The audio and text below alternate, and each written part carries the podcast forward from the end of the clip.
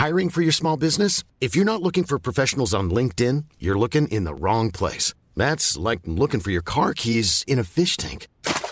LinkedIn helps you hire professionals you can't find anywhere else, even those who aren't actively searching for a new job but might be open to the perfect role. In a given month, over 70% of LinkedIn users don't even visit other leading job sites. So start looking in the right place. With LinkedIn, you can hire professionals like a professional. Post your free job on linkedin.com slash people today.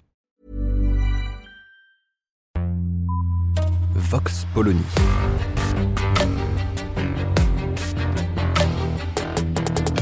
L'actualité vue par la directrice du magazine Marianne, Natacha Polony.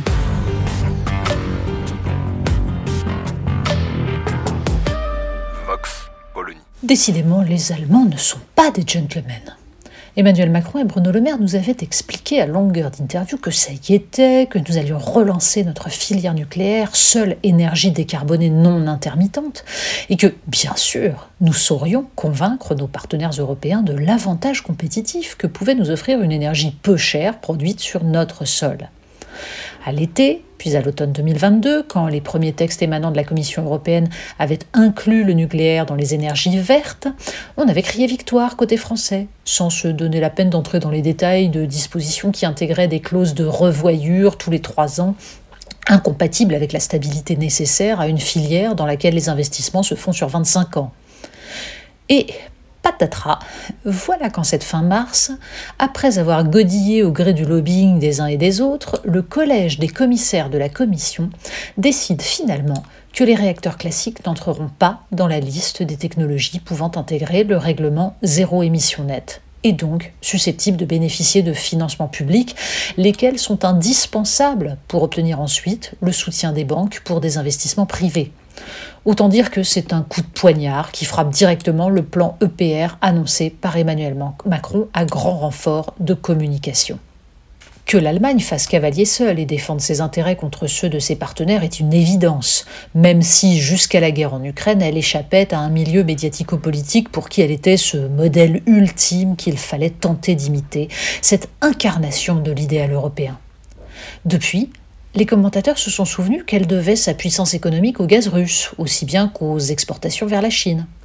Et ils se sont enfin émus de sa propension à réaliser ses excédents commerciaux sur le dos de ses partenaires. Mais se dessiller les yeux ne suffit pas. Encore faudrait-il se désintoxiquer de cette mythologie européenne qui les pousse à rêver que tout va rentrer dans l'ordre et que le couple franco-allemand va dépasser ses bisbilles pour redevenir le triomphal moteur de la voiture européenne. Ah oui, zut, en parlant de voiture, les Allemands viennent encore d'imposer leur vue en obtenant le droit de ne pas appliquer l'interdiction des moteurs thermiques en 2035, pourtant décidée par les 27 les heureux propriétaires de Mercedes et de BMW pourront continuer après cette date à utiliser des carburants synthétiques, pourtant pas franchement verts. Ça s'appelle du lobbying, et à ce jeu, nos voisins sont meilleurs que nous. Résumons sur deux points essentiels. L'Allemagne a eu gain de cause avec, pour le nucléaire, le soutien actif des commissaires danois et néerlandais. Eh oui, c'est utile de savoir se ménager des alliés, ce qui implique de ne pas faire la leçon à ses voisins quand leur gouvernement nous déplaît et de ne pas prendre des positions vis-à-vis d'eux en fonction de nos enjeux de politique intérieure. Bien sûr, Bruno Le Maire proclame que la France ne se laissera pas faire et tentera d'infléchir cette décision effarante qui, pour reprendre l'alerte lancée par Louis Gallois et Bernard Accoyer dans le Figaro du 23 mars, risque de fragiliser la souveraineté énergétique de l'Europe.